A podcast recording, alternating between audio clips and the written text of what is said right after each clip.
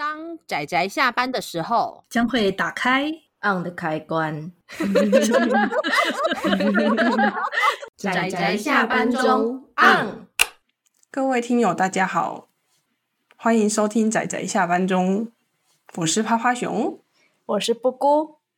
大家今天看漫画了吗？答案当然是看啦，看啦。耶嘿，太好了！我们今天要来介绍的历史作品是。《长歌行》，然后它是一个嗯、呃、中国人创作的漫画，诶，应该算是蛮有名的作者，他叫夏达。然后他创作这部漫画，其实是同时在中国跟日本的两个大两大漫画杂志上面同步连载。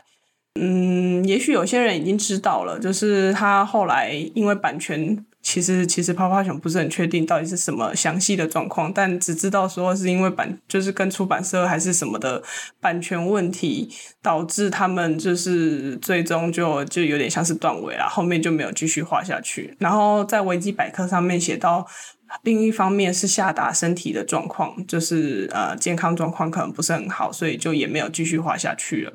长歌行在。今年就是二零二一年，就是有拍成古装电视剧。那你看过电视剧吗？当然是没有啦！哈哈哈哈哈。我跟趴趴熊都是先选了这部历史漫画之后，然后想说我们应该要嗯、呃、查一下他的资料再讲，比较对得起听友，然后才发现 还有电视剧的。哦，没有，其实 其实，在选这部作品之前，泡泡熊就知道它有电视剧了，因为它这部电视剧是在二零二一年的三月三十一号播映。泡泡熊的窝这个部落格，就是在那一阵子，就是这一篇长歌行的心得文点击率有点高，所以。趴趴熊就想说，到底发生什么事了？对，然后就发现，咦，原来是电视剧的关系。就通常如果有改编成动画或是电视剧，有时候就是泡泡熊之前写过的心得就会莫名的变高，这样子。毕竟电视剧的普及度是另外一个程度的嘛。哦，对，非常的惊人。其实其实还蛮惊人，只是有点意外会会拍。漫画，可能因为这个是下达的作品啦，才会就是改编成电视剧。因为一般来说都是改编原创小说比较多。嗯，可是现在很多原创小说也都会同时改编成漫画呢。哦。对呀、啊，原来原来是这样子啊！嗯，啊，又是另外一个世界了。对，我们回到这部作品，从刚刚到现在都还没有讲到这部作品。诶，不过搞不好听友就对刚刚在录音前，就是泡泡熊跟布姑正在讨论这部到底算不算红啊？因为它有电视剧，感觉算红的说，糟糕了。可是知名度这回事，就是变成说你在查相关的资料的时候，电视剧会充满你的眼前，它会塞满了你的视线，啊、反而对耶，作品本身、漫画本身就容易被，被洗掉了。对，就是我们讲过的很多漫画作品动画化之后，也都有这样子的情况啊，真的。但我其实个人觉得，电视剧其实经过的加工嘛更多，因为它经过个人的更多人的手嘛，对不对？啊，对，而且，嗯，而且因为毕竟就是漫画本身的那个幅篇幅啦，其实那时候看到泡泡熊看到有改编电视剧的时候，内心真的是无比的震撼，因为毕竟它算是嗯 断尾了吧，就是对，很很断尾啊，感觉有点就是没有做好一个就是哎，好了，还有勉强勉强疑似断在一个可以断的地方，但是又就是觉得好像没一个结束，然后我还想说这样到底要怎么拍成电视剧啊？但虽然好奇，我一点都不想看。就 他们会经过很多他们的怎么讲编剧嘛，总是会在经过各种加工的。毕竟更适合那个漫画看，跟适合电视剧看，本来就会需要再嗯、呃、重新编剧一下啊。至于多么的贴近原著，那就是另外一个问题了。对呀、啊，回来提那个整个故事好了。这个故事背景是在唐朝，历史课本一定会学到的那个玄武门之变。是的，是的，兄弟相残呐、啊，非常有名的那个兄弟相残，对，那个考试考试一定会考的，所以不知道的同学赶快去看一下历史课本。我们这个长歌行的主角呢，她就是李建成的女儿永宁公主李长歌。其实历史上有很多永宁公主诶。其实这个永宁这两个字就是比较蛮吉祥的吧？诶，它算吉祥吗？其实我觉得它蛮不祥的，这名字 永远宁静，就不就叫你死掉吗？反正有一些很吉祥的字，就是大家每各个朝代都会重复用，所以嘛，我觉得宁应该有和亲海燕的意思吧？没有啊，泡泡熊就是其实在看这部之前完全不知道有李长歌这个人，但其实泡泡熊最初是把它当成爱情故事在看啦。但是因为它毕竟是在唐朝，然后又是有出现，就是我比较。熟的人的人的历史人物就只有李世民跟魏征两个人而已，所以因为刚好里面有出现，所以呢，就是泡泡熊想说，哦，那个历史，因为泡泡熊的历史清单其实不多，爬来爬去就只有那几本，然后好有一些已经在上次的那个历史月讲完了，所以能提能能能能能提供的书单真的很少，就把这本这本给他丢出来这样子。不会啦，这本还蛮好看的呀，这本真的还不错看。而且他的，而且我觉得他的画风应该是大家可以接受的。对，他走的是一种偏水墨的背景风格。对啊，这就是夏达。而且我觉得他画的背景其实也蛮值得品味的。真的，其实他每一幅画都蛮蛮漂亮的。对，然后你知道我有时候都会吐槽一些少女漫画，虽然说那些漫画也很好看，所以我没有贬义，我只是想要吐槽而已。有时候他们脸会画的很大。画的很大呢，背景就是空的，不然就贴网 点。真的会出现背景呢就是大开页那种大开大开页，你会看到背景精美，可是其他格都是很大的脸，然后网点效果，嗯、这样是省了一些事情，是不是？不过这本有可能，这本《长歌行》在这里基本上他把背景画的很细致啊，就很多小格他也会努力画他的背景。对啊。而且除了除了画风很不错，感觉是大家大部分的人可以接受的之外，泡泡熊另外还很喜欢它里面。当然，女扮男装是泡泡熊原本就很喜欢的一个设定。然后这个就就好，我们就这样子给他带过，偷偷的带过。另外一个点是泡泡熊很喜欢就是谋略的部分，因为它里面有一些是因为毕竟是，你知道它算是王。他算是，他也不算前朝，他只是爸爸被干掉了这样子。李世民的做法，他是属于斩草除根型的。那我可以理解，因为如果好了，我这样讲是不是有点坏？就是如果是我的话，因为你总是要斩草不除根，春风吹又生嘛，你一定会，你如果太过仁慈，留下了留下了未来的隐患。其实是真的蛮，诶，我怎么记得好像也有一个啊，反正历历来很多王通常都会把前一代的或者是前就是你你干掉的那个那个那个朝代的人，他的遗族。就是要么全部杀光，这样子就是会比较不会有后续。那反正李世民就因为一直杀永宁公主，她算是很聪明，再加上她有一些很不错的师傅，不知道我觉得有有时候就像那个白雪公主里面吧，就是那个猎人，就觉得有点就是这样子诛杀到到底也是会很。就是心里会过意不去，所以最后还是放手让他走了这样子，所以他才会逃。这是第一集的剧情，所以应该不算剧透，他就成功逃走了。只是他在前面有蛮长一段篇幅是在描绘他其实是要复仇的。嗯，像趴趴熊说的这边呢、啊，呃，上任的皇帝会把前代的就他的竞争对手斩草除根。这边，其实我觉得他就是想要表现那种皇权吧，皇权的无情。嗯，当然，从就是李建成女儿这个角度去看的话，你当然觉得自己的叔父是有罪的嘛？他杀了自己所有的家人嘛？而且，其实他的爸爸，他的爸爸其实才是真正可以等级的太子啊！对啊，所以他就称呼李世民为窃贼啊！对啊，可是其实这种。我们用宏观的来看，有时候都会觉得，如果他不把他干掉，让他躲起来，然后埋伏在其他地方，然后掀起内战，其实这是更不只是动摇他的皇权的一件事，他可能是动摇社稷的一件事。没错，对，这是我们从后续的那种宏观的，嗯、你知道站着说话不腰疼的那种 观点。对，当我们已经不是现在在流动的时间中的人，我们就是看到的是纸上的文字的时候，我们当然都可以放这种马后炮。对呀、啊，就是所以就是因为我们我们我们也看不到平行世界另外一个可能性会变成什么样嘛，对不对？也有可能是更搞不好更兴盛呢。就醉在一时，歌公那个就是这种醉在一时，然后公披千秋的那种感觉啦。对，没错。除了黄权的无情外，我觉得他在战场上的描述，他也是有描绘出战场的无情的那一面。而且有有关战场，其实算是以就是军师的身份，就是埋伏、潜伏着、潜伏着，在他叫什么族啊？突厥还是突厥？你说那个吗？阿史那？对，算男主角吧，因为他们那个地方有。所谓的可汗，其实男主角在那个可汗底下也是处于那种就是如坐针毡，你只要做错一件事情，其实他自己的部族也是很危险的。因为他是养子嘛，历来养子总是地位尴尬，真的。总之，里面就是有很多，就是会让你觉得非常精彩的片段，因为它是属于那种不是那种你一眼就可以看得出来他要选什么，故事的走向是怎么样，就是有时候会让你觉得非常的紧张。他他要做的那个，哎，牵一发动全身那种感觉，对，他有让人想要一页一页翻下去的那种魔力，没错。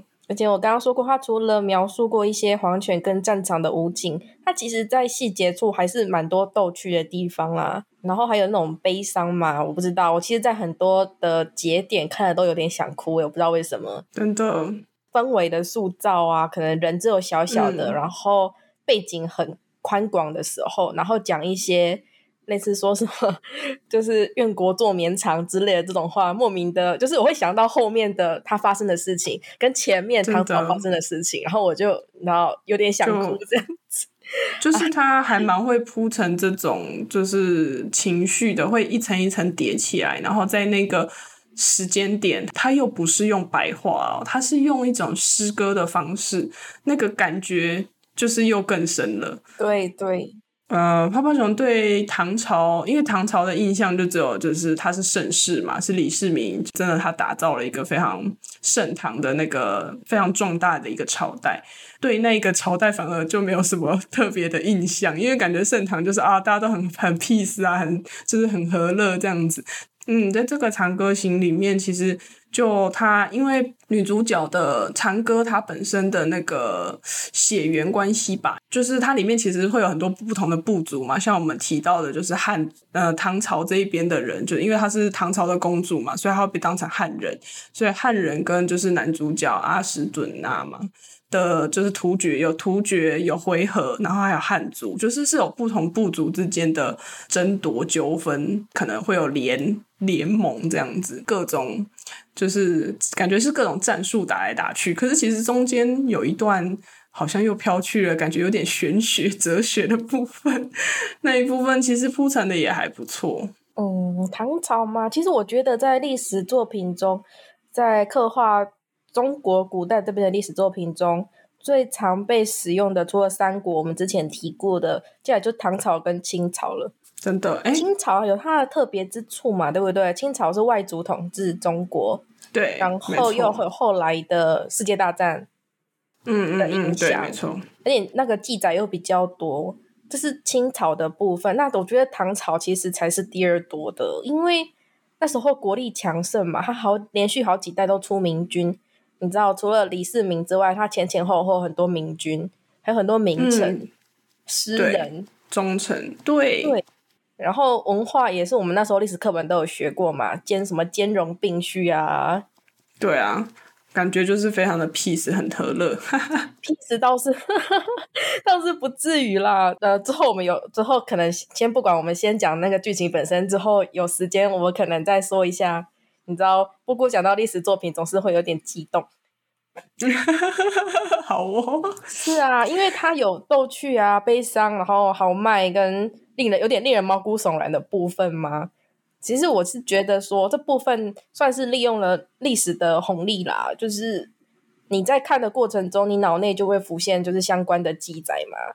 比如说像那种魏征啊、房玄龄啊，他们出场，对你脑海里就会浮现起他们的一生。他们的结局，然后就会有一种怅然历史的怅然感嘛，然后再稍微强调一下其他部分，作品就会变得很有趣，然后就会有一种深度嘛。反正就是小小的线索，如果能妥善利用的话，会有很大的效果。这部作品在这方面做的还不错，嗯、会看得心潮澎湃。真的，尤其是里面就是有一些角色，因为本身就是历史人物了，所以其实他甚至不用。多加描绘，大家自己脑海中就会浮现他的一些事迹，他甚至也不用特别的画出来给大家的，大家就已经就是会有有所感悟这样子。其实他抓拍其实也抓的不错啦，就好几个角色就抓拍嘛。嗯、我觉得他对啊，有突出的很不错。对，泡泡熊其实。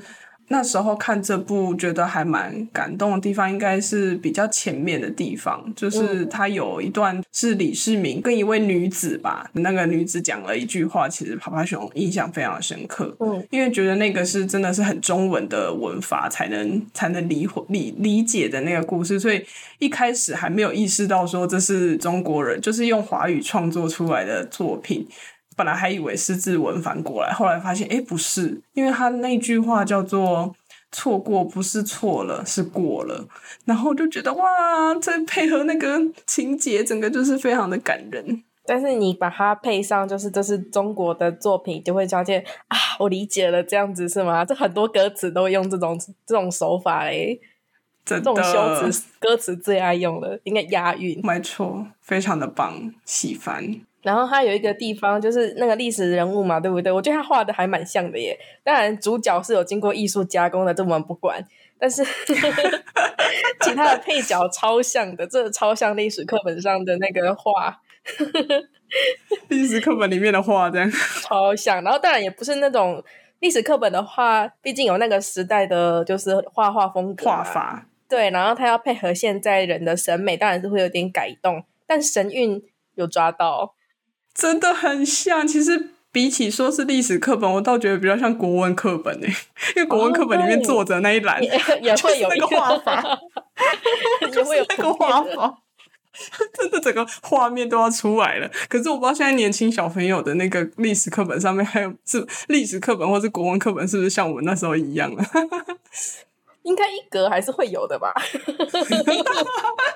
就是那种画法，就是真的很有 feel 啊！就是觉得好像整本都很像在看历史课本。好了，这边还是要提醒一下，如果大家先看了这个故事，在考试之前，记得还是要先回去翻一下历史课本。历史课本写什么，那就是答案，不是漫画写的是对的，不是哦。你知道我自己想到，好像就是那个题外话。我妈说她年轻的时候，邓丽君的那个歌非常的红，而且她唱了很多。有关诗词改编的歌，但是它毕竟是改编过的，它跟原本的诗词不一样。可是它影响了多少人在考试的时候那样子写写错？好了，这是题外话。就是总之就是还是要提醒大家，创作创作就是有，就是还是会经过改编。就像我们喜欢的漫画原作被改编成电视剧或是电影，一定会有所更动。因为如果一模一样，其实是对于看过原作的人来说会有点无趣。但是通常改编都会让原作的人蛮生气的，就是了。也不至于啦，因为我觉得改编成某个作品之后，它一定会有怎么讲呢？作者想要传达的核心思想吧，那这个跟历史整个洪流来讲，当然是会不一样的。他想要讲的东西不一样，他的焦点就会不一样。可是我觉得《长歌行》好是好在说，他有他有把他的时代氛围给他描绘出来。嗯，真的，而且它里面就是。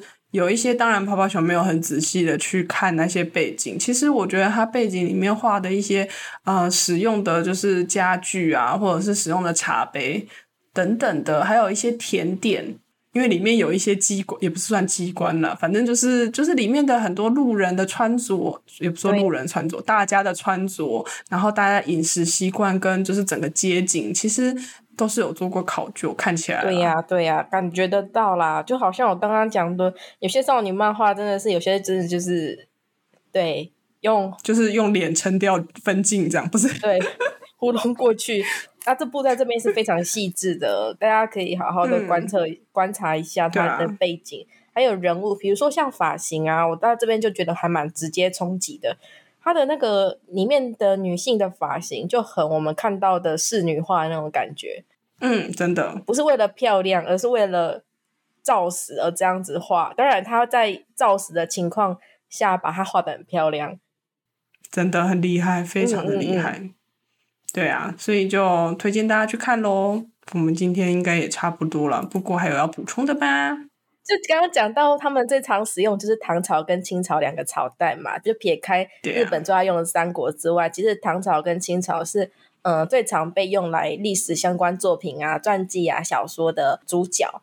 尤其是唐朝吧。嗯、如果你把那个范围拓开到不只是漫画的话，像小说、传记，我觉得唐朝真的是最多的。嗯，因为我比较喜欢看，就是除了那种漫画之外，我有时候也会看那种用诗词啊去分析那个历史朝代的一些书嘛，或是论文啊、评论什么的。哦、你知道，我个人个人觉得这些很有趣。嗯嗯嗯那真是太厉害了。唐 朝的国力强盛嘛，所以他其实那时候辐射出去的文化影响了很多地方，到现在还影响着啊。也是哎、欸，对啊，丝路也是那时候吗？我已经有点忘了，丝路是不是也是那时候建造而成的？有汉代跟唐代，汉代先把它发展出来，嗯、然后唐代有有能力，对，有能力有一波这样 往外拓展国力。对对对，是是是。花熊的那个印象 peace 也是没错啦，不过他也不是一直都那么 peace，他后来也是很混乱啊，后来也是非常的混乱。可是他开国的确有一段时间就真的是非常的文化非常的兴盛，嗯，就像我们历史课本会说的一样，兼容并蓄，它融合了很多不同文化的东西。老实说啦，个人觉得，哦，等一下，等等，他的那个文化不是兼容并蓄嘛，混合了很多就是不同文化的东西，嗯、就是那段时间。文化这方面的昌盛，让他留下了很多记载，一些比如说像唐太宗他们的一些个人译文吗？对，还有比如说像大家很熟悉的啊，武则天，然后杨玉环，对，对各种各种事迹都会用译文的方式传下来，然后到现在依旧是非常的家喻户晓，而且也有什么唐宋八大家，对对对，感觉文武都是还蛮强盛的，是啊。然后我一直想要吐槽，就是也不是说吐槽啦，嗯、就我一直在读的时候，就一直觉得唐的强盛嘛，对不对？其实避不开水的功劳诶，你知道八雄知道吗？隋唐五代宋元明清，嗯、唐的前面是隋朝，隋朝两代而亡嘛，然后就两个皇帝，嗯、最后一个还是末代皇帝，所以基本上等于只有一个。对，可是唐代很多基础建设都是那时候建的，政策啊什么的。你是说隋朝先建起来吗？至少要打下基础，他把前面混乱的情况好好的整理过了。前面晋朝非常的混乱啊，把它统一了，然后整理了，然后垫下基础，然后就过世了。而且他就很像是那种把那个扮黑脸的那种皇帝，就是把那个坏事都做尽，然后被人家讨厌，然后就有人起来抗争，然后就就就就被干掉了。这样，如果你要这样，如果我们完全不管史实，就是以故以讲故事的方式来讲，简单来讲，应该就是这样吧。是啊，但是你看他实际上做了什么东西，我就会觉得，如果这个放在唐代，又是一代明君了，不是吗？嗯，真的有点可惜，就是生错生错时代了。对啊，也不能生错时代，就是他的攻击被忽略，就有点可惜吧。因为其实像泡泡熊，虽然还蛮喜欢历史，但其实不太常看历史故事。因为有时候就啊，反正主要就是，当然是因为之前考试的时候背太多，觉得很痛苦，就不想再面对了。这样，那时候在背书的时候，有时候都会觉得说，历史课本虽然是这样写，然后就开始脑洞，想说，哦，是真的这样子吗？搞不好那时候又是怎么样？然后直到就是最近，就是可能我们开了历史月吧，所以就是才会陆陆续续的去接触，觉得说啊，好像有些历史故事好像也不错。因为大部分会接触，一定我都会看的，大部分都会是国外的，因为国外的通常我都不是很熟，所以看的时候就比较没有压力。嗯嗯。但是我觉得中国的，因为毕竟从国中考到高中，一直在考，一直在背，然后到最后就会觉得，有时候看故事一翻开就，嗯，这个跟我想象中不一样，就立刻把它改起来。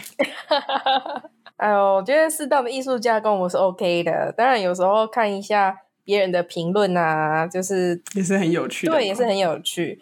当然，这个故事好，我们回到这个漫画。这个漫画画的是盛唐时期的故事嘛，然后他选择的主角就是相对、嗯、相对无名的一个永宁公主李长歌。其实泡泡熊觉得她算是一个能文能武的，还蛮厉害的小公主诶。是啊，是啊。那从她去讲述她看到的这个国家、这个朝代、这个时代发生的事情，当然她本人的故事其实也蛮真的，也蛮有趣的。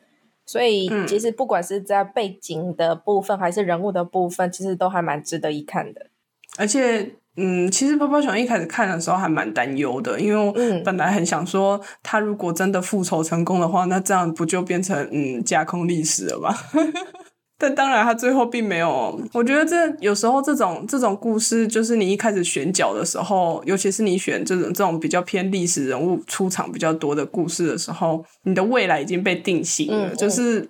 你你你绝对不可能推翻，就会有一些历史的，就是定律在那边，嗯、时间线在上面走嘛，所以他绝对不可能复仇成功。那如果他绝对不可能复仇成功，他只剩下一条路啦，就是他要怎么放下他的仇恨。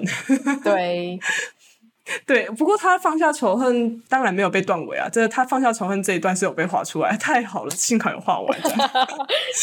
就大家不用担心，他虽然断尾了，但是放下仇恨这段，他有好好的被描绘出来。其实是还蛮，就是这一段还蛮蛮不错的，就，就是画出来的成长已经有把它画出来了。对对对，而且后面还就是接随着他放下仇恨之后，接踵而来的又是机制，就是那种机关 又开始开始就是。彼此那个就是斗智了，这样斗智又开始了，嗯、真是太开心了。其实斗智的部分，他用的那些计策啊，我们可以在许多呃史书上，反正历史课本、国文课本终究会讲过这些计策。但有趣的就是作者把他些计策跟那种斗智的氛围弄得非常引人入胜嘛。我觉得这也是需要，啊、这也是需要技术的呢。就是一个嗯一个故事，然后它有一个计策，你直接讲。讲白了，摊开，大家都觉得啊，我也想得到啊。可是如果你经过一些 有巧妙的讲故事的方式啊，做一些悬疑呀、啊，然后当棒结果出来的时候，大家就啊，好棒哦，对，会有这种忍不住这种对啊心潮起伏的那种感觉，真的。所以这种讲故事的技巧，大家也是可以期待一下，这点也是很不错，就是。嗯真的，真的。好了，我们赞美他，也赞美了 好长一段时间。真的，好哦，那我们今天的推荐就到这里，谢谢大家，大家拜拜，拜拜。啊，上班，工作啦，我不要工作，下班了，回去，回去工作喽。